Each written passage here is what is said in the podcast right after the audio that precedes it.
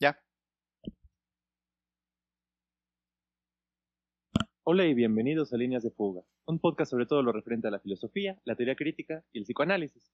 Yo soy David, su anfitrión, y esto que están ustedes escuchando es una segunda parte.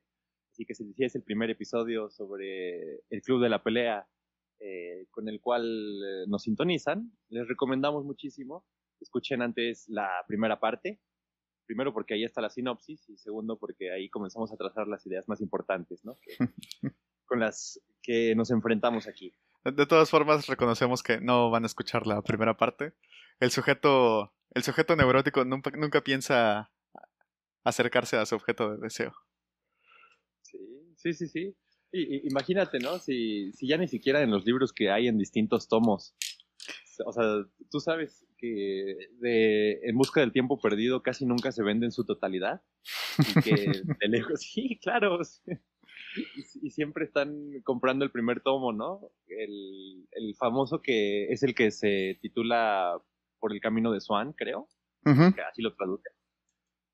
Eh, pero por ejemplo los últimos, Sodoma y Gomorra, la- o el, el- el último creo que es el que menos leen, que es el de eh, El tiempo recobrado. Fíjate qué bonito, ¿no? Suena a que llegaron a algo.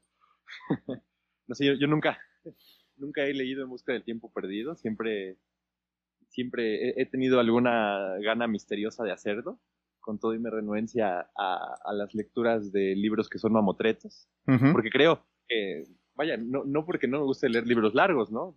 Dios sabe que me gusta de Les Guattari, alguna vez he leído mil mesetas. Corto, ese, ese texto no es. Pero, eh, ciertamente es algo que no acompaña a nuestro zeitgeist. Sí, ¿no? Ni las películas largas, por cierto, ni los libros muy largos Sí. hay algo muy del relato corto de nuestra subjetividad y por eso, por eso lo- lo- los grandes cuentistas de la historia, que yo creo que casi todo el mundo estaría de acuerdo en que son Kafka y, y Borges, eh, son cuentistas de finales del siglo XIX, principios del XX, ¿sabes? Eh, es decir, en, en- en la transición precisamente hacia una subjetividad ya con ferrocarril, ya con otro tipo de velocidad en nuestras mentes.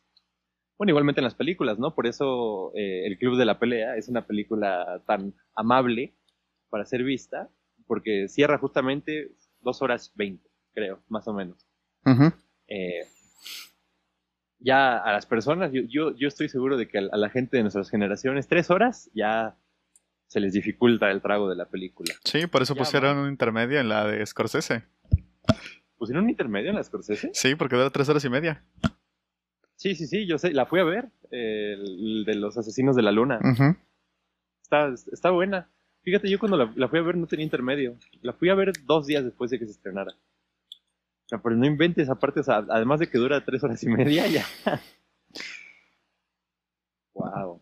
Sí. Eh, sí, no, pero lo- bueno, imagínate, imagínate cuando salió Novecento, ¿no? Ujú. Eh, la de Bertolucci, que dura seis horas, si no estoy equivocado. Una cosa así loquísima. O la de Once Upon a Time in America, que para mí es un Uy, sí. Y también está la larga. Pero Dura ca- casi, Casi cinco horas. Ajá, sí. Más de cuatro horas. Casi, no, dura más de cuatro, sí. Eh, en esa sí hacían intermedios y aparte Coppola se... se- ¿Qué Coppola ni que nada? Sergio Leone se, se estaba peleando y a veces eso, eso se llama alguna clase de, de racismo porque no... Este, porque indistingues un poco a personas que son del mismo país y su nombre suena italiano. Pero no, Sergio Leone eh, se peleaba mucho con los derechos de, de las tomas, ¿no? Porque, pues, obviamente le pretendía cortar la película, ya que pues, era tan larga que todos decían, oye, no, no, ¿qué vamos a hacer con esto? ¿no? 900 se le hicieron más fácil. La hicieron dos películas y entonces simplemente comprabas un boleto para la primera y podías ir otro día a ver la segunda parte de 900. Pues cosa que, que, claro, ¿no? Porque es, es, es, es parecido a las óperas de Wagner, ¿no? Primero, es raro que ya alguien hoy en día eh, vea una ópera de Wagner entera o que la, pasen entera. Normalmente si hay un programa, ponen una obertura o una u otra cosa, ¿no? Eh, y cuando las pocas veces en las que sí se pone entera una ópera de Wagner, que igual son como todo el día, te vas a quedar ahí, eh, hay muchísimos intermedios y todo. Sí, sí, sí. Pero es, interesante la experiencia, ¿no? Pero bueno, eh, nos habíamos quedado y creo que habíamos terminado de discutir bien la trama de la película. sí, los temas alrededor del discurso de los hijos en medio de la historia. traímos a, colación el, discurso de Nietzsche del árbol en la montaña, que yo decía, describe excelentemente a Tyler Durden, bueno, en realidad el narrador, ¿no? Eh, porque pues igual el narrador es alguien que busca salir, como ya veníamos pintándole la vez pasada, de eh, esa vacuidad general de su vida. Tiene un problema del valor, como ya habíamos dicho, para ir, retomando un poco, y sin embargo no es capaz de crear nuevos valores eh, sobre aquellos que está destruyendo, porque ciertamente sí destruye, sí llega al, estadio de, León de Zaratustra. Destruye junto con todos los demás que forman parte de Project Mayhem y de los distintos clubes de la pelea que hay a través de todo el país. Porque todos ellos son hombres eh, que pertenecerían a, lo que Nietzsche llamaría últimos hombres en esta instancia, ¿no? Hombres que ya viven con alguna clase de casuística de un hedonismo ligero, ¿no? Hombres que ya eh, no tienen ninguna clase de propósito heroico más amplio, que buscan, anhelan tan, puede ser latente o manifiestamente, alguna clase de propósito más alto o alguna clase de razón de ser ¿no? Eh, más amplia que los interpele más. Porque claro, ¿no? E, ese, ese es un gran problema de, de, nuestra época. Y yo creo que se puede ver todavía más eh, en nuestro lado del siglo, ¿no? Porque Fight Club es justo se estrenó en 1999. Dos añitos antes de que yo naciera, un año antes de que tú nacieras. eh, Pero bueno, hoy, se puede ver más que nunca, ¿no? Si, si hablan con personas de nuestra edad, eh, ¿cómo no te vas a encontrar con personas que realmente no tienen muy claro para qué van a hacer una cosa o la otra? ¿No? Eh, nosotros, fíjate, tenemos la fortuna, por ejemplo, de que pertenecemos a una carrera en la cual eso no es tanto, tanto el caso, y primero, por una muy mala razón, ¿no? Pero es que no hay otra razón para estudiar filosofía que no sea la vocación. Sí, sí, sí. Es una carrera que no te va a dejar ni riqueza, ni viajes, ni... Ah, exacto, sí. Sí, sí. Sí, ¿no? O sea... Y entonces, ah, pero ahí tienes la fortuna de que al menos te vas a encontrar con personas que, en principio, pues tienen alguna clase de interés más genuino por lo que sea que es su actividad vital piensas esto, una carrera, ya cada vez es menos así, pero una carrera define muchísimo de lo que es tu actividad vital, ¿no? Eh, imagínate, Marx se, se, revolvería en su tumba si viera todo lo que hemos hecho de lo que de aquello a lo que él llamaba la expresión de nuestra esencia humana genérica, ¿no? O sea, aquello en lo que expresamos nuestro género humano es algo que en, realidad nos la pasa entristeciéndonos profundamente algo en lo cual no nos podemos reconocer. Como le pasa al narrador en esta película, que pues, en realidad hace algo que más bien niega a la humanidad, no solo la suya, sino también la de los otros, ¿no? Los convierte en estadísticas. Literalmente, ahí se puede ver eh, en el cálculo que hace el narrador sobre si conviene más sacar un auto defectuoso del mercado o si conviene más eh, hacer unos arreglos fuera de juicio por medio de compensaciones económicas eh, está reificando, para usar el término marxista, a las personas. Y esa es la reificación en todas sus letras, ¿eh? Porque ya ni siquiera es una reificación estética, como, no sé, como ser un modelo para Prada. Es una reificación económica, literalmente ontológica, porque ya ni siquiera importa cuál sea su rostro, ya ni siquiera importa cuál sea su especificidad. Eh, importan en la medida en que interactúan con el sistema del equivalente general que es el dinero. La cual es la, es la mera reificación, no, no, no cuando cosifican a las mujeres o cuando cosifican a los hombres o, lo que sea. A menos de que les paguen, ¿no? Entonces, entonces sí. Es que somos nietos del neoliberalismo. Sí, horriblemente, ¿no? Algún día habría que leer eh, me encantaría a mí leer el, nacimiento de la biopolítica. Eh, ya, ya me llegó, lo, pedí de Argentina porque nunca terminó de llegar a México. Eh, que es el, seminario de Foucault sobre el neoliberalismo, básicamente. lo cual pues, es, es, es, maravilloso pensar, porque no tiene ningún libro en el cual hable específicamente de cómo funciona el neoliberalismo, excepto ese, que no es un libro, era una clase. Sí, es muy interesante porque ahí, ahí se enfrenta a todos los teóricos neoliberales, de hecho, y, y, enfrenta el mito de que en el neoliberalismo eh, el Estado no interviene.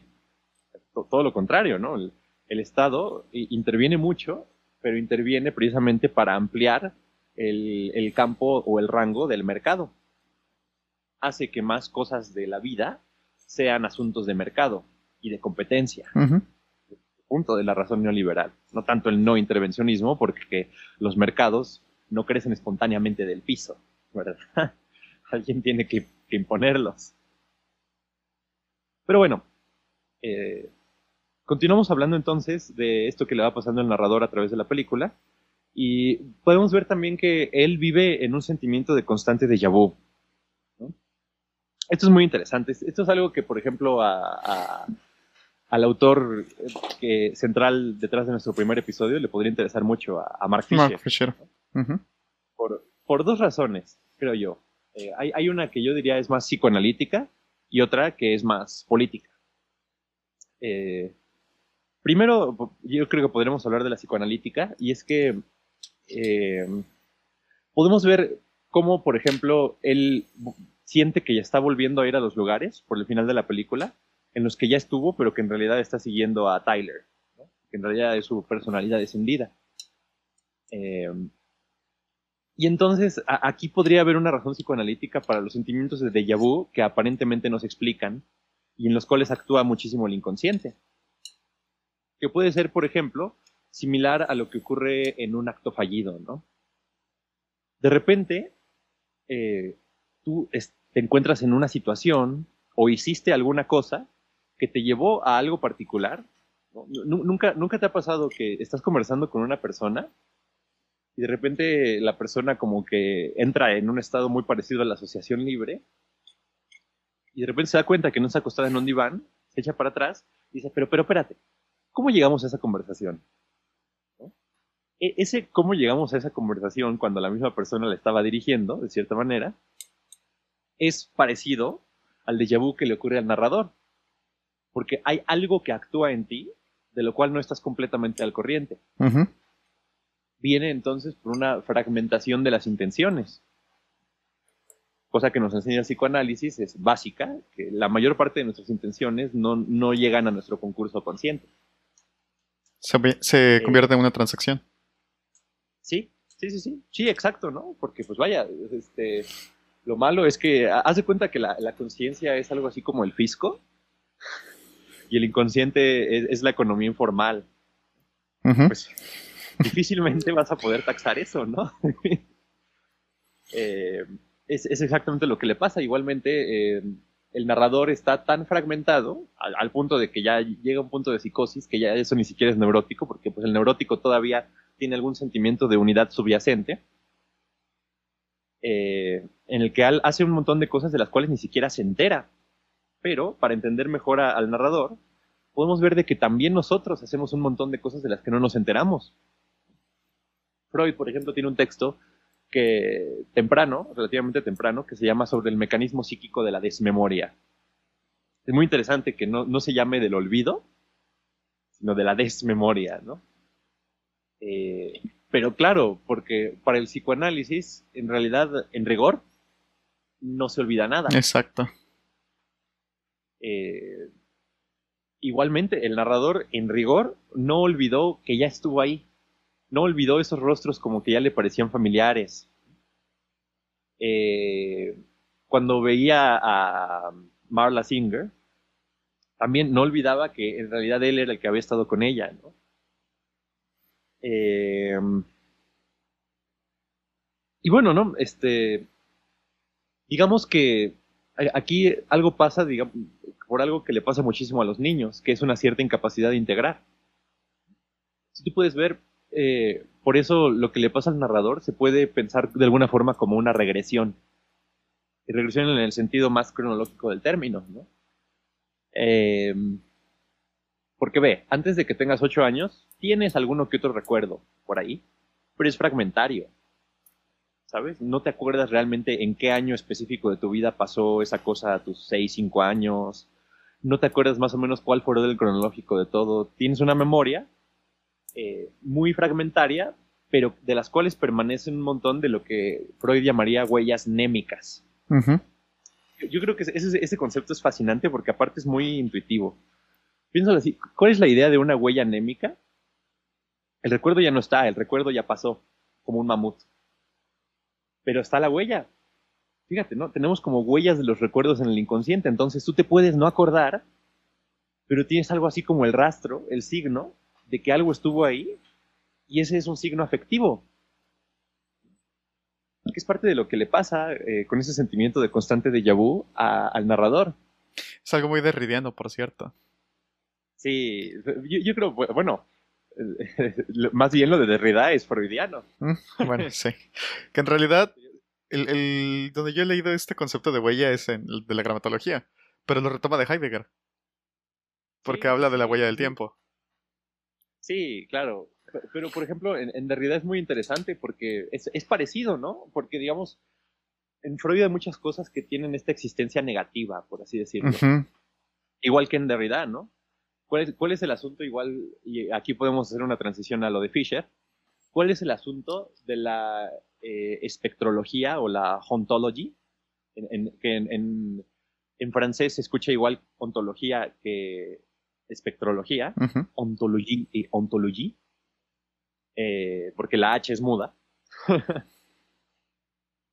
eh, sino, precisamente, cuál es el modo de ser de aquello que ya nos abandonó, ¿no? Exacto. Esto lo, lo trabaja mucho eh, en espectros de Marx. Claro, ¿no? Eh, Marx puede no, estar presente, no ser plenamente vigente, porque aparte lo escribió en la, poco después de la caída del muro de Berlín, y sin embargo eh, está vivo de una forma espectral. Le interesa mucho esa enunciación marxista del el espectro o el fantasma del comunismo está rondando Europa.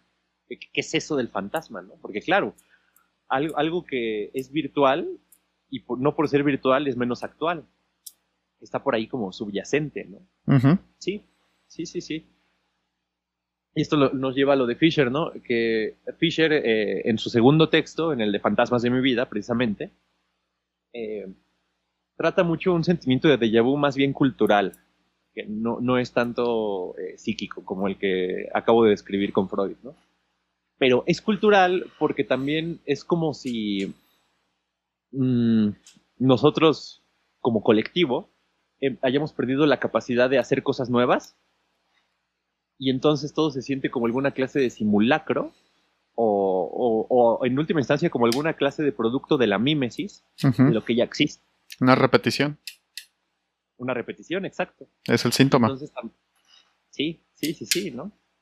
Y, vaya, yo creo que si, hablan con personas relativamente jóvenes, se, se, pueden dar cuenta de eso que incluso lo que se vende como más nuevo, decir, ah, es que esta música es la más nueva o algo así, tiene algo derivativo.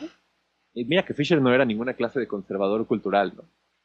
Eh, porque eh, de, lo viejo, ¿no? ¿Por qué? Porque se, pierde una capacidad para la novedad.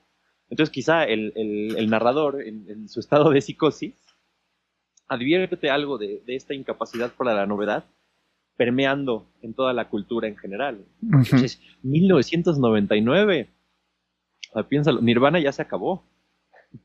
El último género así que era relativamente novedoso dentro del rock, que es el grunge, ya no hay. ¿no? Ahora viene Radiohead. Ahora, Ahora viene Radiohead a terminar de enterrar el rock. Sí, pero Radiohead, por ejemplo, ya había sacado OK Computer para, para ese entonces ya había sacado, no, todavía no había sacado Kid A, que es en el que, fueron más rupturistas. pero, vaya, el, punto permanece, ¿no? Sí, Fisher es un argumento bastante fino sobre eso, porque dice, no, no niego que exista nueva música, y de hecho él escuchaba mucha música bastante eh, underground, pero ese es el punto. El punto es que es underground, ¿no? No es como Nirvana, que Nirvana básicamente revitalizó una forma nueva de hacer música, que retoma mucho de a papá, los Pixies, que son los que ponen la, canción más icónica de El Club de la Pelea, Where is My Mind. Eh, Sin embargo, velo, ¿no? Parece ser como para que algo nuevo pase, tuvo que pasar dos veces. ¿Sabes? No se pudo nada más inventar el grunge así, se tuvo que hacer dos veces para que fuera famoso y llegar a las listas. Sí, sí, sí, es como, como en Marx. La historia se repite dos veces. Sí, pero se olvidó Hegel de decir como, primero como tragedia y después como farsa. sí. Eh, pero bueno, ¿no? Eso de lo referente al, al déjà vu. Siguiendo tanto con la psicología del narrador, eh, podemos ver también cuál es eh, la naturaleza de la interacción entre Tyler y el narrador, porque se vuelve muy interesante. Cuando él se da cuenta de que Tyler es una parte de él,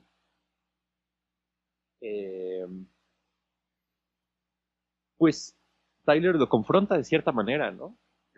Primero cuando está en el cuarto de hotel y después cuando están en el lugar de la escena final pero le dice en primera instancia, ¿no? Es que básicamente le dice en, muchas palabras, yo soy tu ideal del yo.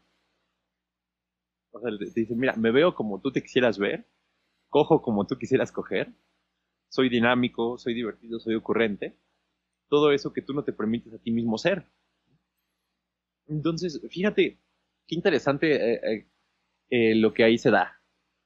Primero, de nuevo, la película hace un punto muy fino que la mayoría de las personas no, no, ven, o no ven en su vida cotidiana, que es que el ideal del yo se construye de forma inconsciente. O sea, aquello que tú quisieras ser no es algo que tú construyes de una serie de imágenes que tú escoges como armando un rompecabezas. Exacto. Porque no escoges, no decides en ningún momento. Porque, y es, un punto muy lacaniano, ¿no? Pero ya, ya, incluso en eso, ya el deseo es el deseo del otro. Claro, porque ¿cómo se construye lo que yo puedo pensar que sea deseable, que sea yo mismo? Pues por medio de lo que desean los demás y de lo que creo que los demás pueden desear en mí y lo que he sentido que en efecto han deseado los demás en mí. Eh, pero segundo, también eh, hay un punto muy interesante y es que en realidad lo que le está evitando darle y cambiar muchas cosas, porque por ejemplo, no sé, si el protagonista estuviera menos fragmentado, eh, podría agarrar mucho de esta parte suya que es Tyler y de hecho tener una vida muchísimo mejor, ¿no? O sea, ¿qué, pasaría? No sé si, si, el narrador en vez de en vez de iniciar un club de la pelea hubiera ido a análisis. Eh, pues quizá eh, seguramente hubiera dejado el empleo, pero claro, hubiera agarrado toda esa toda esa capacidad de liderazgo, toda esa capacidad retórica, toda esa confianza en sí mismo, eh, y lo hubiera integrado en la totalidad de su vida y, hecho algo con lo cual, de lo cual no se hubiera tenido que separar para poder efectuarlo, ¿no? Que es mucho de lo que pasa, por ejemplo, en, la, manía, ¿sabes? Porque, porque la, la, gran mayoría de los profesionales de salud, fíjate, esto es algo que a, muchas personas les vendría bien como escucharlo, ¿no? A mí ciertamente me vino bien escucharlo en su momento, pero ¿por qué la manía eh, se considera un síntoma que las más de las veces es patológico? Sí, porque no deja de ser un estado de felicidad, y no solo de felicidad, de mucha productividad, de mucha creatividad, en la cual tienes una gran capacidad de ideas. Bueno, alguna vez yo platicaba esto con mi analista, ¿no? Pero, pero es, es verdad, ¿no? También en, cuando tú estás maníaco, eh, separas algo de ti, ¿sabes? Y, ese es el punto. La manía no se hace sin deshacerse de una parte que no entra dentro del estado maníaco. Ese es el punto, ¿no? Por eso, por eso Tyler se escinde del narrador y no es que el narrador simplemente tenga accesos eufóricos. Porque tiene que escindir, tiene que abandonar, tiene que negar una parte de él para poder ser absolutamente maníaco. ¿sabes? Esto es, eh, para, seguir con este tema, ¿no? De la gente que apropia mal esta película, pero esto es, por ejemplo, algo que le pasa muchísimo a muchas personas de derechas, obviamente, que contemporáneamente han reivindicado algo así como su masculinidad. Y decir, no, es que, ¿qué, ¿qué, pasado? ¿Qué tipo de hombres somos ahora? Y quién sabe qué, ¿no? Eh, y claro, ellos solo pueden construir la idea de lo que sea que sea su masculinidad como algo deseable en la medida en que nieguen, supriman, repriman todo lo que en ellos hay de mujer, de femenino, ¿no? Eh, así se construyen todos los ideales, ¿no? Ese es el punto, todos los... Fíjate, es curioso lo que dices, porque en realidad no es que lo repriman, sino que lo no, lo reterritorializan. El ideal de masculino de la masculinidad contemporánea es un ideal metrosexual.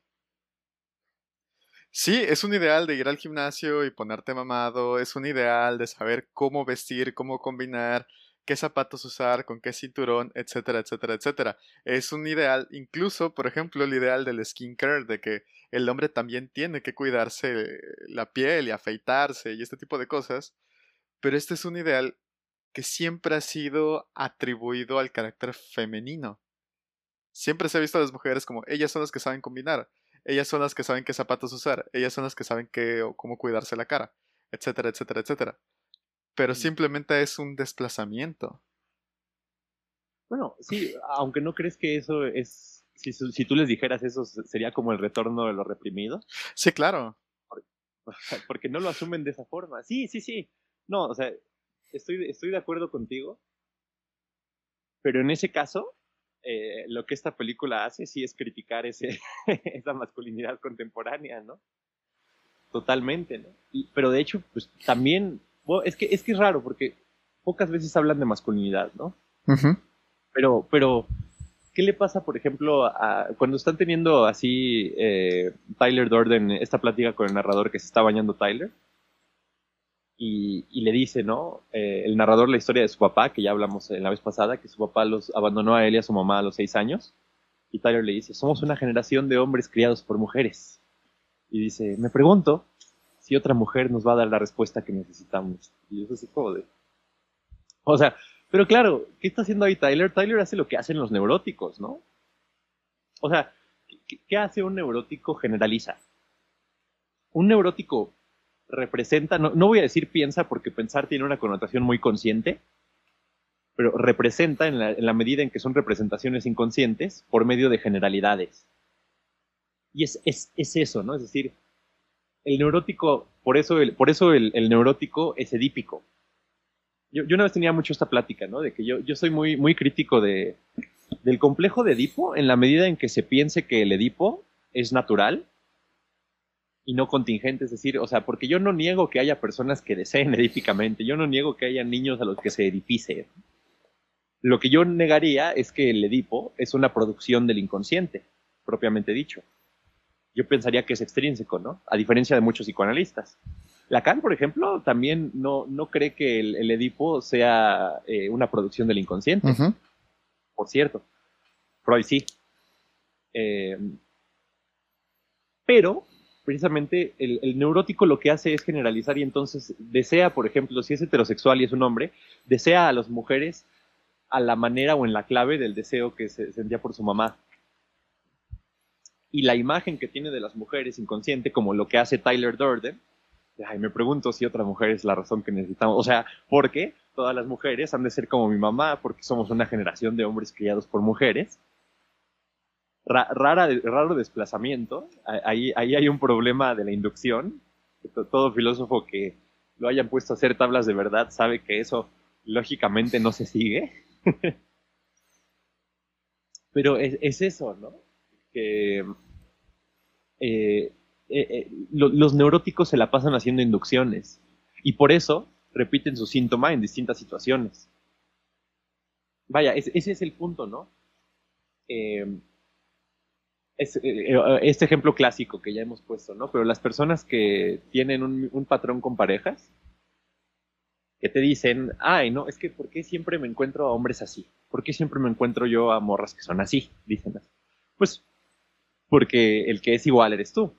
Pero ser igual, no, o sea, literalmente no, no quiere decir que tú estés actuando de la misma manera, es que tú te estás relacionando con tu acto con el mismo molde. Y entonces es, todavía peor. Es todavía peor que hacer lo mismo, porque es más bien representarte lo que es distinto de la misma manera. Exacto. Fíjate qué, gacho es ser neurótico, ¿no? en, ese, sentido. Porque claro, porque por ejemplo, muy fácilmente a, veces eh, un, analista, por ejemplo, un buen analista yo creo, te muestraría cuando dices, no, es que es igual que cuando en mi otra relación, no es igual que cuando yo era niño y te va a decir, ah, no, pero pues en esto te dijo algo diferente. En esto, porque, y, y de repente como que caes en cuenta, ¿no? De que estás como transponiendo toda la bola de conceptos y cosas que ya traes. Claro, ¿no? Porque hay muchas formas de, o sea, hay, tu deseo es tu deseo pero hay muchas formas de vivir tu deseo, hay muchas formas de representártelo. Y ahí hay una cierta plasticidad al, nivel de lo que se juega en eso, que, em, que si, si, hay algo que se pueda llamar sanidad mental, sería eso, ¿no? Es sano. Eh, no me gusta la, la, cercanía de sanidad con la limpieza, porque yo creo que lo sano en la mente no necesariamente es limpio. eh, pero es eso, ¿no? Y ahí vemos cómo la, manía del narrador, porque claro, alguien ingenuo podría decir, por ejemplo, las personas que tienen criterios de salud mental subjetivistas, yo, he escuchado a muchísimas personas decir, no, pues es que pues si tú te sientes bien, adelante, ¿no? O sea, no, son, no son socráticos, ¿no? ¿Te acuerdas de, de, que en el banquete de Platón uno de los de los temas era que se podía ser un miserable infeliz sin saberlo. Pero claro, son antisocráticos porque creen, no, no, no, no, no. Si yo me, me siento bien, es como la gente, ¿no? Que, que eh, eso es muy curioso, pero le, le, tienen pavor a alguna clase de juicio extrínseco. Es como la gente que se va a tomar cada fin de semana y alguien así le dice, oye, ¿estás bien, no? O, ¿Cómo te sientes? No, no, no, yo a toda madre, ¿no? La mayoría de las personas dirían, ay, pues si a él se la pasa bien, si es lo que a él le gusta, pues, ¿para qué juzgarlo? Pero claro, eso, qué bueno que la mayoría de las personas no son clínicos, porque serían muy malos clínicos, porque en su vida podrían ser psicoanalistas. Si tú le vas a creer a una persona que te dice que está bien, que está bien, si tú le vas a decir a una persona que, o sea, o que lo que hace lo hace por ninguna razón en particular. Oh, es obvio, ¿no? Goza tu síntoma. Sí, es que no saben que dicen eso, pero están diciendo goza tu síntoma, pero gozar tu síntoma es como, eso ya es apología de ser neurótico mal aparte, ¿no? Eh, y es lo que aparece en, en, el narrador, ¿no? El narrador se cinde, pero se cinde porque no es capaz de tener representaciones más amplias. ¿Sabes? No es capaz, por ejemplo, de relacionarse con las mujeres. Eh, eh, yo creo que ahí se puede ver mucho en la relación con Marla, ¿no?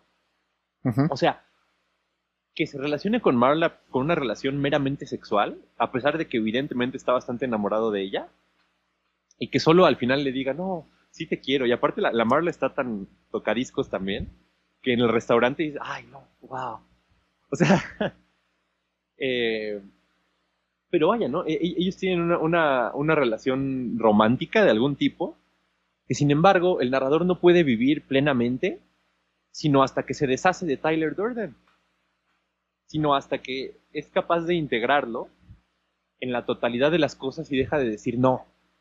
¿Sabes? No, no es cierto que, las mujeres con las que yo me voy a relacionar van a ser como mi mamá no es cierto que si mi mamá, que si yo tuve una relación insatisfactoria con mi mamá, que si yo sentí que no me nutrió como debió haberme nutrido, que entonces voy a estar en falta para siempre. Esto suena muy estúpido, pero el inconsciente piensa así.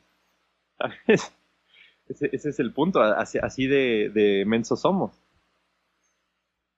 Eh, y entonces hay, una cierta dificultad, ¿no? Porque parece ser que hay un punto muy fino eh, en el que lo difícil es desinhibirse, porque por un lado si te deshaces por completo de Tyler y no lo integras, pues, ¿qué eres? Eres un cuate que necesita ir a llorar a grupos de apoyo para que, eh, eh, de cosas de las que tú no estás enfermo, porque tú no sigues sin poder vivir tus sentimientos en carne propia. Eres alguien que no es capaz de pedirle el número a una chica que te gustó, sin una excusa de decir, ah, pues a lo mejor tenemos que intercambiar días. ¿Sabes? Ese es el punto. Eh, y también es muy interesante el, asunto de fumar, ¿no? ¿Te, has dado cuenta de que el narrador no fuma?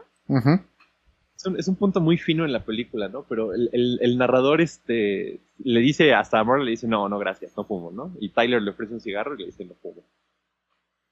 Pero eh, en, cierta, en cierto momento de la película, cuando él, él, deja las copias y su jefe lo va a confrontar de que le dice, ¿qué es esto de las reglas del club de la pelea? está fumando, aparte está fumando dentro de la oficina, ¿no? Y, sin embargo, el, narrador se queda toda la película con la idea, es que yo no fumo, porque claro, porque el que fuma es Tyler. Y podemos ver, de hecho, ahí eh, la relación que tienen muchas personas con el uso de sustancias. Hay, algo que muy interesante que me dijeron a mí en clase de introducción a la psiquiatría y semiología, en la parte de la entrevista psiquiátrica inicial. Si tú le preguntas a, a alguien, eh, ah, bueno, ¿tú bebes? O, no sé, eh, usas drogas, ¿cuál es tu uso de sustancias? dices, ah, sí bebo, ¿no? Pues, ¿Cuánto bebes? No, lo normal. De vez en cuando, ¿no? ¿Cuánto es de vez en cuando? Porque la gente te va a dar respuestas muy, muy dispares referentes a cuánto es ese, ese, ese vez en cuando, ¿no? Por ejemplo, es como, con nuestro amigo, tenemos un amigo que una vez así nos, sí, claro, ¿no? Decía, yo no bebo mucho, pero bebo seguido. O sea, fíjate qué cosa para pensar, ¿no? Es como el narrador diciéndote, yo no fumo, fuma Tyler. Es, la misma cosa, de alguna forma, el que no sea mucho, pero que sea seguido, sí está como que dentro de la cabeza pasa eh, la prueba de si está bien o mal, de si es sano o insano. Eh, y viceversa, pero, pero yo, yo, creo que esa es como alguna clase de posición de sospecha fundamental que se debe tener con uno mismo, y si es clínico, con lo que te está diciendo el otro, porque hay veces en las que habla uno, a veces habla el inconsciente, que el inconsciente es más uno que el otro. Y, finalmente, pues se puede ver, por ejemplo, em, en esta, esta interpelación que le hace Tyler a, al final de la película al narrador, ¿no? No sé si te acuerdas, pero que al final le dice, bueno, pero a ver, yo soy tú, ten un poco de responsabilidad. no, yo no quiero esto, porque quién sabe? Y dice, o sea, soy tú, ¿no? Toma un poco de responsabilidad por, por tu propio deseo. Y esto es un punto muy interesante, que una vez más eh, regresa a temas analíticos, pero te has dado cuenta de que los analistas en general eh, te muestran una realidad en la cual uno es responsable de sus propios deseos, aunque sus deseos sean inconscientes. Sí, claro. Y pero es muy interesante, ¿no? Porque para muchas personas, e, esta es una objeción que le oponen de una forma ingenua al psicoanálisis. ah, no, pero pues ya. Es como, no sé, luego, si tú le cuentas a una persona por qué hiciste algo y, y lo trabajaste en análisis y entonces dices, no, es que inconscientemente, quién sabe qué creen, por ejemplo, que te estás, dirían comillas, comillas, justificando. Sí, cierto. Porque tienen, moral de esclavos, diría Nietzsche, ¿no? Pero, pero segundo, claro, porque creen que decir que es inconsciente es como no hacerse responsable. Y, o, es igual, ¿no? Es como, como si una pareja te dijera, ay, no, no sé, soy muy celoso contigo, o tengo esta actitud, pero en realidad viene de que mi mamá es ok, incluso si eso es cierto, o sea, tu pareja tiene que decir, ah, pero ¿y qué? O sea, o sea, sí, gracias por compartirlo, podemos hablarlo, pero también es como, hazte responsable, mano. es tu deseo y ya, ya estás grandecito, ya, estás huevoncito, como para, como para seguir teniendo a mamá tan adentro, ¿no? Eh, claro, es muy importante. Siempre, es que siempre está esta parte de que eh, conciben que el deseo y la voluntad son como la misma cosa. Sí, sí, sí, sí. Y, eso es muy, es muy raro, ¿no? Que sí, ¿eh? fíjate que es, muy interesante porque ni siquiera Platón lo pensaba así. No. Kant tampoco lo pensaba así, o sea, creo que ningún filósofo lo ha pensado de esa forma. Sí, porque, porque es un poco ingenuo, ¿no? Es, como, claro, pensar que, la, que el deseo se identifica con la voluntad. Es, es, es, eso, eso, eso es de obsesivos. Porque, pues, ¿qué es más obsesivo que decir, no, mi voluntad se identifica con mi deseo y yo sé perfectamente bien qué quiero? Te vas a volver loco, ¿sabes? sí, sí es cierto. Fíjate, interesante, nunca lo, había pensado de esa manera, pero es, es verdad, es un problema con la conciencia contemporánea. Sí, es que suena extraño, pero es que también el deseo hace fricción dentro de uno mismo. claro. No, sí, pues eh, eh, eso, es, eso es tener un inconsciente, ¿no? Si no hiciera fricción, no sería inconsciente. Sí, eh, solo el psicótico piensa que no hace fricción dentro de uno, ni con el mundo. Y es, peor porque entonces pones la fricción afuera. La, sacas de ti y está exteriorizada en la forma de una alucinación o un delirio. Sí. Sí, no, no. y, y, para que veas cuántas personas por eso eh, eh, forman parte de lo que el psicoanálisis llamaría psicosis de la vida cotidiana. Son alguna clase de, como de protopsicóticos, ¿no? Sí. Sí, sí, sí, sí, sí, sí. Eso, eso es un término de Jacques Alain Miller muy interesante.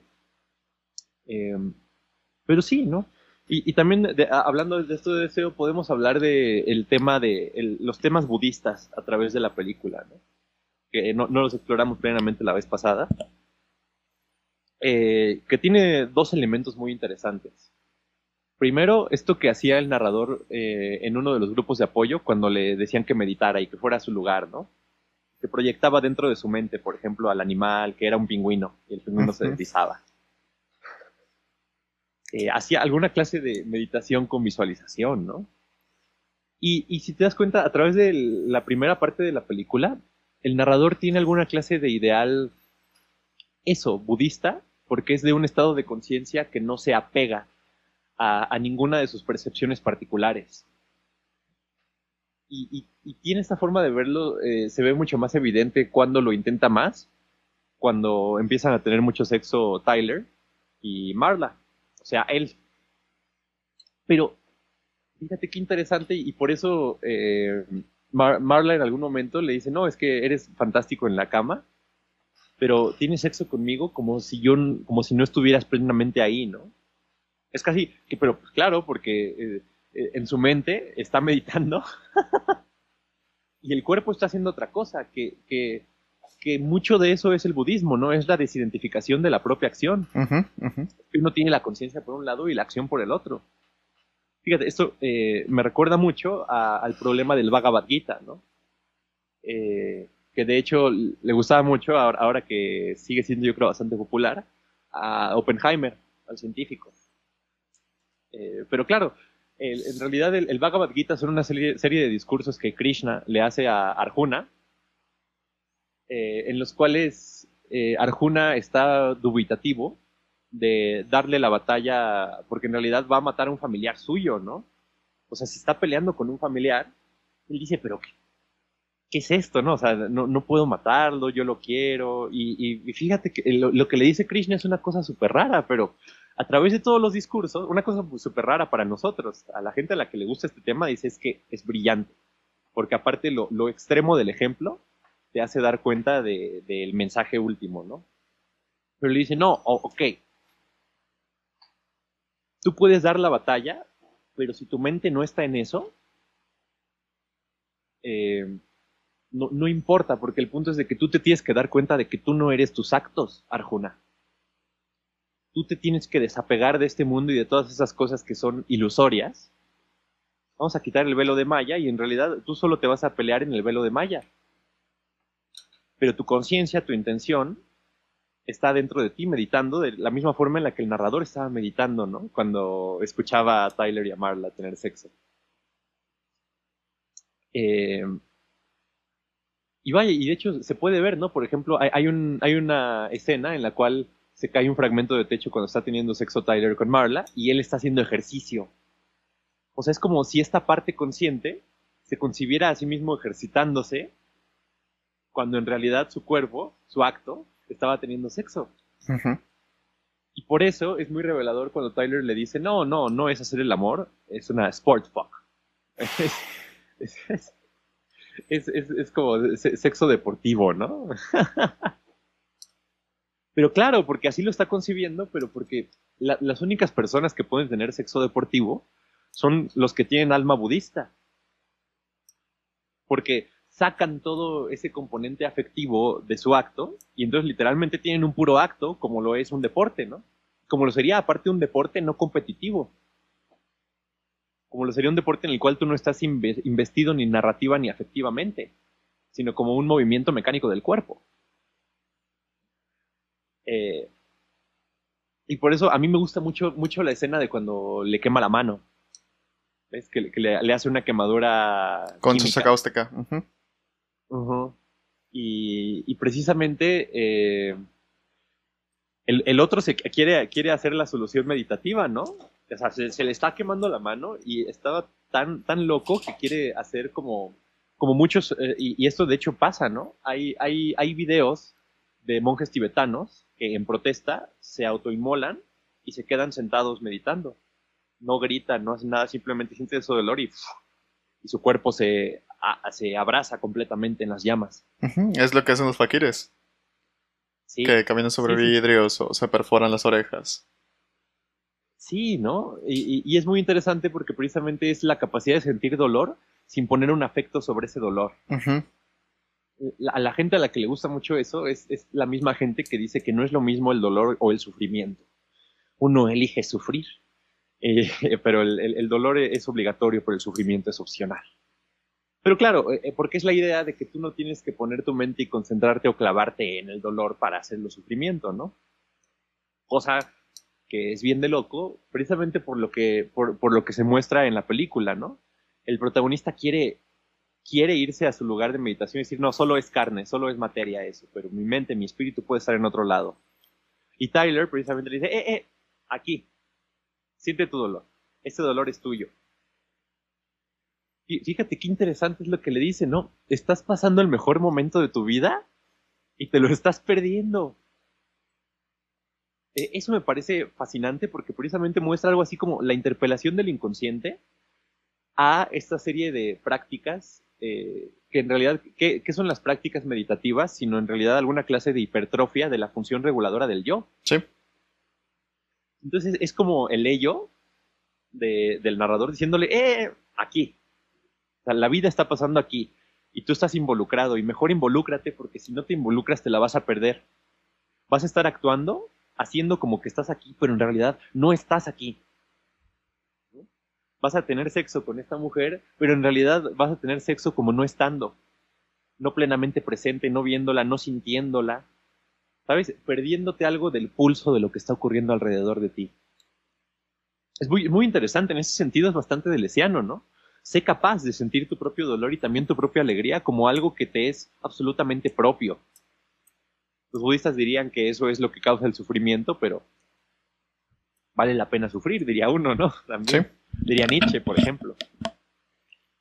Eh, y entonces, eh, esto lo lleva precisamente al, asunto de la catarsis, ¿no? Que, parece ser que hay, algo del dolor del, narrador con lo que él no puede terminar de conectar. En última instancia, ¿no? Él siente dolor, pero y llora, pero no sabe realmente él por qué llora tiene a, Tyler, pero claro, Tyler tiene sus planes, Tyler tiene sus ideas, Tyler tiene su, forma de ser idiosincrática, que él eh, a, veces se le presenta a él como si no le entendiera plenamente, ¿no? Es, muy interesante esto. Eh, entonces, parece ser, fíjate, eh, esto es un mensaje político brillante, que lejos de, bueno, eh, eh, a, mí me parecería esto, habría mucha gente de izquierdas que, me diría que no, pero lejos de, pensar que hay que tomar un paso para atrás y, por así decirlo, abstraerse, negar toda esta serie de mecanismos de subjetivación como las redes sociales o una u otra cosa, en realidad lo que tenemos que hacer es ir más lejos en nuestra involucración con el mundo. ¿Sabes? Es por así decirlo, acelerar más la red de estímulos y decir que los estímulos de las redes sociales y de los videos sin parar y de los TikToks en realidad no son lo suficientemente estimulantes, no son, los, no son lo suficientemente encarnados, no me interpela lo suficiente, no es decir, no, yo no necesito esto, porque, porque si no, el no participar en el capitalismo neoliberal se convierte en alguna clase de, de práctica ascética. Y, y, yo soy, yo puedo, yo puedo ser que yo peco de esto, ¿no? Es como, yo no, yo no tengo Instagram, por ejemplo. Y bueno, yo puedo tener razones muy prácticas para no tener Instagram, que es decir, de que pues, yo temo por mi tiempo que puedo pasar en esa aplicación. Pero, por ejemplo, si yo fuera consecuente con este punto que yo estoy diciendo, podría decir, no, porque puedes cooptar eso para otra cosa, para ir más allá de eso, ¿no? Es como, es como lo que ocurre, una vez eh, había un problema en, en, nuestra facultad, después de que nos fuimos, que qué bueno que nos fuimos y ya no tuvimos que sufrir esta clase de dilemas, pero estaban intentando poner unas reglas los profesores de filosofía en los cuales estuviera prohibido tal cual eh, tener el teléfono afuera en el salón de clases de cualquier forma. El argumento era que los alumnos ya eh, era imposible que estuvieran prestando atención porque tenían el teléfono ahí enfrente, se distraían demasiado rápido y todo. Y claro, la, la objeción fácil contra eso, es decir, y que yo creo que es totalmente correcta, es decir, sí, pero es que el teléfono no es algo que tengan en la mano, el teléfono ya está dentro de su mente. O sea, pueden no tener el teléfono que van a disociar de otra manera. ¿Sabes? El, el teléfono es secundario, es sintomático. Y es, ese es el, el, el punto, ¿sabes? Eh, lejos de decir, no, vamos a echar un paso para atrás, no, hay que ir más y decir que eso no es suficiente, que no es lo suficientemente eh, involucrante, en cierto sentido. Pero es, es peligroso, ¿no te parece? Pues, pues es, es, es, medio, medio aceleracionista, ¿no? Pero... Porque después termina siendo Nick Land pidiendo que cambien homosexuales en Twitter, o sea. Bueno, pero es que yo creo que no necesariamente se, se, tiene que llegar a eso. Bueno, e, e, eso Benjamin estaría de acuerdo contigo, ¿no? Benjamin e, es un, es un filósofo muy de que tenemos que pararlo todo y poner el freno ya, ahorita sí. Y, y también este Gunther Anders, ¿no? Este que, que le, leíamos en algún momento, que también le, le, gusta bastante a Paul Preciado. Uh -huh. Pero claro, igual Gunther Anders es así de tenemos que pararlo todo. Igual Zizek. Zizek es, es uh, muy, I, I, would muy, prefer rather not to. Que es una frase uh -huh. de, de, Melville. De Bartleby, sí, -huh. sí. Y sí, sí, sí. Y, pero, por ejemplo, no así Deleuze, no así Lyotard, no así, Foucault. incluso te diría Foucault, ¿eh? Uh -huh. Sí, claro. Foucault también, también es muy... Y, y, entonces, ¿qué vieron ellos? Vieron que quizá también eh, la, el ascetismo es muy difícil de sostener porque no... Vaya, lo digo de una forma muy laxa, ¿no? Pero porque el deseo no es así. El, el deseo no es ascético, el deseo no es sobrio, no es uh -huh. parco. Uh -huh es, es, excesivo, ¿no? Y entonces tú no puedes pretender ser un animal que no desea, aunque sea para negar la a lo que el capitalismo hace de tus deseos, porque no, no, no, no, no vas a hacer eso, no está, en, no está en tu naturaleza, por así decirlo, por decirlo de una forma muy burda. Sí, sí. De nuevo, no puedes controlar todo deseo. Exactamente, eso, eso es lo que yo pensaría, claro, ¿no? Y es difícil, por eso fíjate, me, me, gusta mucho la frase de Les Guattari, ¿no? De que dicen lo, lo, que a los, a los, lo que a los izquierdistas se les ha olvidado pensar es que el revolucionario es, es alegre. Dice, na, es una fórmula muy rara, ¿no? Pero dice, no, es que nadie hace la revolución por deber. Es muy raro, ¿no? Pero, pero es, es cierto, ¿no? ¿Qué, ¿Qué sería eso de hacer la revolución por deber? Si tú lo piensas, es algo muy poco revolucionario. En realidad, hacer las cosas por deber es reaccionario. Sí. Es conservador. Es kantiano. Hacerlas por. ¿eh? Es kantiano, sí. sí. Es kantiano. En cambio, hacerlas por deseo, sí es revolucionario. Sí es. Pero es, es, muy interesante de pensar porque normalmente tendríamos la imagen opuesta.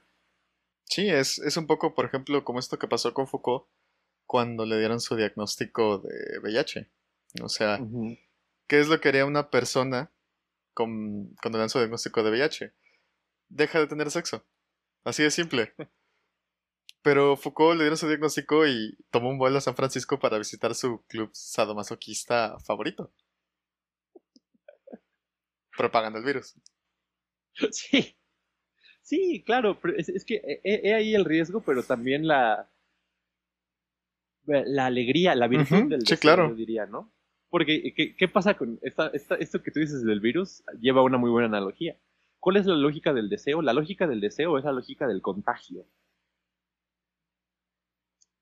Y, claro, e, e, es, verdad, ¿no? Es muy difícil, por ejemplo, que, alguien muy riguroso consigo mismo, que alguien muy sacrificado, te inste a ti a sacrificarte. Es como, por ejemplo, es muy raro, pero por ejemplo, eh, las personas que tuvieron, no sé, mamás muy sacrificadas, son las mismas que dicen que no quieren tener hijos. En términos generales, porque creen que tener hijos es un asunto de sacrificio y no quieren hacer, no, tienen, no quieren tener nada que ver con eso.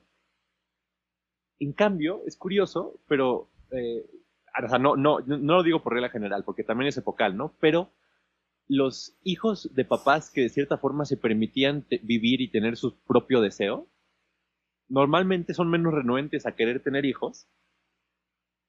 Y, eso es eh, precisamente por lo mismo, ¿no? Porque el, deseo, al seguir la lógica del contagio, tú dices, no, es que, o sea, puedo ser un sujeto deseante con otros sujetos deseantes cerca, porque el, deseo vive así proliferando, ¿no? Son como las plantas, es como una enredadera. Si tú echas una, una enredadera chiquita y de repente llueve un montón, la enredadera después va a estar en toda la pared.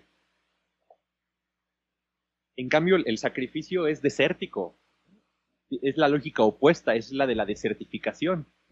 con, que con que llueva un tantito, tú vas a decir, yo no quiero tener que ver con esto, porque ¿quién, quién va a querer tener que ver con las cosas de sacrificio? Entonces es muy curioso, pero parece ser que el ejemplo del sacrificio a lo que lleva, en realidad es al deseo llevado de una forma que se siente a sí mismo eh, y a los demás, es decir, concibe a los demás como el límite de su deseo y no como su continuación o sea que empobrece el alcance del, deseo, pero, pero de nuevo, no funciona mucho así. Por eso, vaya, cualquier persona que haya tenido una relación romántica, si tú no te sientes deseado, la vas a tener muy difícil para desear al otro. A la larga, ¿no? O sea, porque al, al, principio, en la época del cortejo, puede ser que hasta te guste un poquito de una u otra cosa, ¿no? Pero en una relación romántica, si, si, si uno de los dos no hace sentir deseado al otro, el otro va a tener muy difícil el, desear auténticamente al otro. Porque claro, es así. Eh, y bueno, pasando a uno de los últimos puntos, eh, ¿qué te parece si, platicamos un poco de la, castración y de la, constante amenaza de, castración en esta película, ¿no? Eh, más de una vez se le amenaza a alguien con literalmente cortarle las bolas al narrador casi se le cortan las bolas cuando está cuando él se entrega a la policía y están ahí personas que pertenecen al club de la pelea. Eh, le, amenazan con cortarle las bolas también a eh, el político que estaba conduciendo una investigación contra el Project Mayhem. O sea, fíjate qué interesante porque claro, no es casual y yo creo que ni siquiera es inherentemente masculinista es la idea más bien de que precisamente te voy a quitar lo que te, lo que te hace a ti ser capaz. Sí, sí. Lo, que, lo que te hace tener un rango de, posibilidades, ¿no?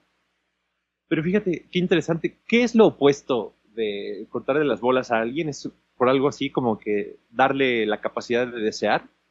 Y yo creo que la imagen análoga a la amenaza de la castración viene cuando se agarran al chico este de la tienda de eh, de la tienda de autoservicio que está como en un 7-Eleven, un Oxxo. Esta escena es clásica, ¿no? Pero que agarra y, entonces lo, saca de la tienda y le pone un arma atrás de la nuca. Y le dice, ya, aquí mamaste, ¿no?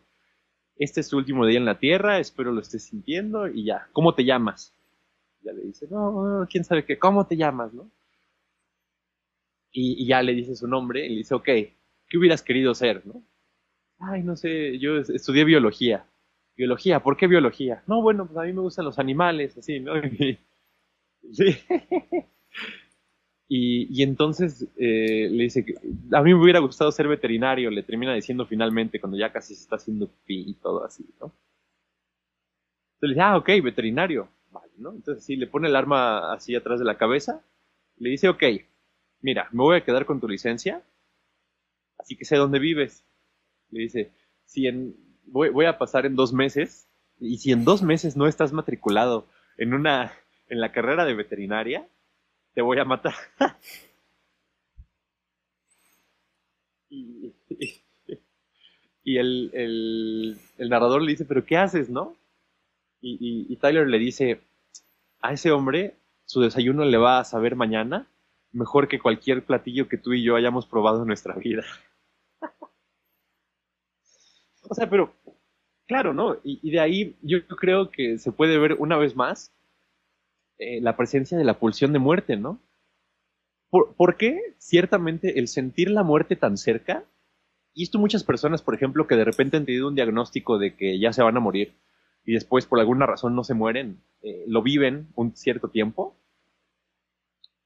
porque parece ser que nunca nos sentimos tan vivos como cuando rescatamos la vida de, las fauces de la muerte, ¿no? Como cuando eh, ya está por caerse y la agarramos ahí. Pues eh, precisamente por, cómo funciona esto, es este mecanismo que descubrió Freud de, la pulsión. Y entonces eh, es, un punto que se podría decir muy, muy heideggeriano, si tú quieres. Porque claro, la idea del ser para la muerte y ser auténtico con ese ser para la muerte sería precisamente darte cuenta de que la muerte es siempre inminente y vivir de esa manera. Nunca se puede ser completamente auténtico porque te mueres de verdad, ¿no? Te da un paro cardíaco si siempre tienes la mente, en la mente eso de, ah, la muerte es siempre inminente. No puedes, ¿no? No, no harías la cama, no te bañarías. Pero eh, parece ser que entonces que solo te puedes llevar a, vivir esa plenitud de una forma negativa. Lo cual es muy raro, ¿no? de, una forma como intuitiva, ¿por qué sería la, la conciencia de que nos vamos a morir la que nos lleva a hacer cosas? Y no más bien la que nos dice es que no vale la pena hacer nada porque de todas formas me voy a morir es, muy curioso, ¿no? Eh, pero, pero fíjate qué, interesante y por qué digo que esto es lo opuesto a la castración, porque lo que, lo que obliga a, hacer al otro Tyler es decirle eh, qué quiere. ¿Cuál es tu deseo? Ok, no me lo expreses, pero vas. Tienes, tienes que hacerte cargo de tu propio deseo y tienes que ser capaz de asumirlo plenamente. Así que vas. Es el que voy. ¿El qué? El que voy. ¿Qué voy? Sí, es este. Eh, la distinción que hace Zizek en el sublime objeto de la ideología de la demanda sobre el deseo del otro. Ah, el Shebu. Sí, sí. Sí, el, que te pregunta qué quieres, ¿no? Exacto. Sí, sí, sí. Ya, ya, ya. Sí, eso, eso viene de Lacan es una pregunta que, hacía Lacan en, en, en, una cierta instancia, ¿no? Es muy curioso, hay, hay, un, hay, una imagen que a mí me gusta mucho en Facebook de un, un metro que se averiaron varias letras y daba el chevois en francés y, con el signo de interrogación y todo, ¿no? Y entonces se lo estaba preguntando así una serie de espectaculares enormes. ¿Te imaginas que si yo, si yo tuviera alguna clase de puesto de funcionario público capaz de ingerir esas cosas, haría que cosas así que de repente aparecieran anuncios que dijeran nada más que quieres? Pero claro, porque precisamente te das cuenta cómo no, eh, la capacidad no se da como alguna clase de capacidad soberana y autónoma, se da eh, en relación a un deseo. Como si el deseo fuera la, la fuerza que necesita la voluntad para genuinamente querer algo y sobre todo comprometerse con ese algo y acatarlo en última instancia. Sí, sí, sí. Eh, por eso es, muy interesante eh, lo de la pulsión de muerte, porque es la pulsión de muerte la que te llevaría, como diría Alenka Supanchik, a, morir de distintas maneras, ¿no? Si estoy muriendo todo el tiempo, si en realidad hago cosas que no hacen más que destruirme, me puedo destruir de una, de una forma distinta que saque algo diferente. Lo puede pensar cualquier persona que tenga un, ah, un, acto artístico, ¿no? Yo pienso que a la gente a la que le gusta escribir o que tiene vocación de escritora, no disfrutas escribir. O sea, cuando estás sentado frente a la pantalla o a la máquina de escribir o frente a un cuaderno, ¿no te le estás pasando bien? No es como que diga, ah, qué placentero es esto, ¿no?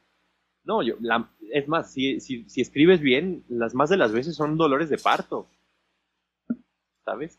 Pero igual, ¿sabes? Si, o sea, ¿tú crees que Miguel Ángel le encantaba colgarse del techo de la capilla Sixtina a seis horas, estar ahí encerrado, pintando y pintando y que lo, encontraba como que muy placentero?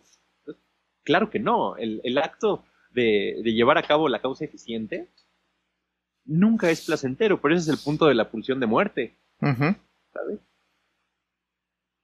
Eh, y bueno, no sé eh, si quieras tú tocar algún otro tema de, la película. Yo creo que, con eso ya tocamos los, más importantes. Sí, yo también creo lo mismo. Quizá, el tema también de, por qué eh, el narrador logra tanto liderazgo con los demás, ¿no? Es muy interesante cómo tanta gente le logra ser tan fiel que logra hacer algo como un Project Mayhem. Eh, yo creo que, es por lo, que les está vendiendo Tyler Durden, que en realidad es el narrador, ¿no? ¿Qué, le, vende? ¿Qué les dice a los demás? Vaya, les está, les está vendiendo la idea de un contacto no mediado con la realidad. Sí, sí. Fíjate qué interesante. Y, eso es, de cierta forma, lo que, eso es algo que hace el populismo. Sí, justamente estaba pensando en Hitler. Sí, Sí, sí, sí, ¿no? O sea, ¿qué, hace Hitler, no? Hitler te dice, eh, el pueblo alemán podría tener un contacto no mediado con la realidad si tan solo no hubieran estos judíos. Sí, sí, como la mediación. Pero claro, un punto muy de Zizek, por ejemplo, sería decir, no, no, no, es que la mediación es esencial. ¿Sabes? No, no puedes llegar a, a este grado cero de realidad porque es, es, es muy, porque primero que nada sería muy, sería traumático, es el punto del psicoanálisis, ¿no? Si te deshaces de lo simbólico, lo real es lo real porque es traumático, porque es insimbolizable. Es desértico. Es, sí, sí, claro, ¿no? Es bienvenido al desierto de lo real. sí, ¿no? Eh, pero parece ser que, que, precisamente por eso Tyler le, le, tiene algo de nostálgico, ¿no? Es como decir, ah, vamos a regresar a la época. Por eso digo que, tiene este punto rusoniano, ¿no? Eh, rusoniano en el sentido del discurso sobre el origen de la desigualdad, no tanto el del contrato social. Sí. Pero claro, ¿no? Y, es muy interesante porque esto es algo que, en efecto, eh, interpelaría y seduciría a muchísimas personas. ¿Sabes? ¿Cuánta gente nos diría, no, claro, puedo tener un contacto no mediado con la realidad, un contacto social, pero eh, que aparte de alguna forma me construyo como individuo, pero por ejemplo Hegel diría la parte contraria. Los individuos no existen más que por lo social. Fíjate qué interesante, no es al revés, ¿no? Es, Hegel es anticontractualista. Y de hecho lo es, ¿no? En su, en su libro sobre la filosofía del derecho. Eh, Hegel, tiene un punto súper interesante, pero claro, dice, ¿por qué los contractualistas están mal? Porque cree que somos, somos individuos y los individuos vamos y nos juntamos. Y no, primero se juntan y después nacen individuos, en tanto individuos, porque el individuo no es más que la negación de la colectividad. Pero tiene que haber una colectividad que tú puedas negar para poderte construir como individuo. Ya, eh, falseamiento de toda la razón neoliberal y liberal. es un poco como las asociaciones gremiales de la Edad Media y después este los partidos burgueses de la Ilustración. Es lo mismo, sí. Sí, sí, sí, ¿no? Por eso, por eso es importante entender las cosas en su devenir, porque, porque si no entiendes las cosas en su devenir, y es lo mismo que criticaba Rousseau, pues empezamos a creer que los hombres nacen teniendo alma burguesa. Sí. cosa que, muchas personas creen, ¿no? ¿Cuántas personas no creen que los bebés nacen y ya son alguna clase de protoemprendedores de sí mismos? Rarísimo, pero es así, ¿no? O sea, transponen un montón de cosas de una manera totalmente injustificada. Pero bueno, sí, yo, creo que con ese comentario nos podemos ir yendo. Esto ha sido eh, nuestros dos episodios sobre el Club de la Pelea. Esperamos les hayan gustado. Si les parece bien, eh, pues déjenos ahí un comentario en el Spotify, en la, en la pregunta de qué les pareció el episodio, que es una pregunta automática, pero sí, sí las leemos cuando nos llegan. Em, y eso ha sido todo por mi parte y nos veremos hasta la próxima.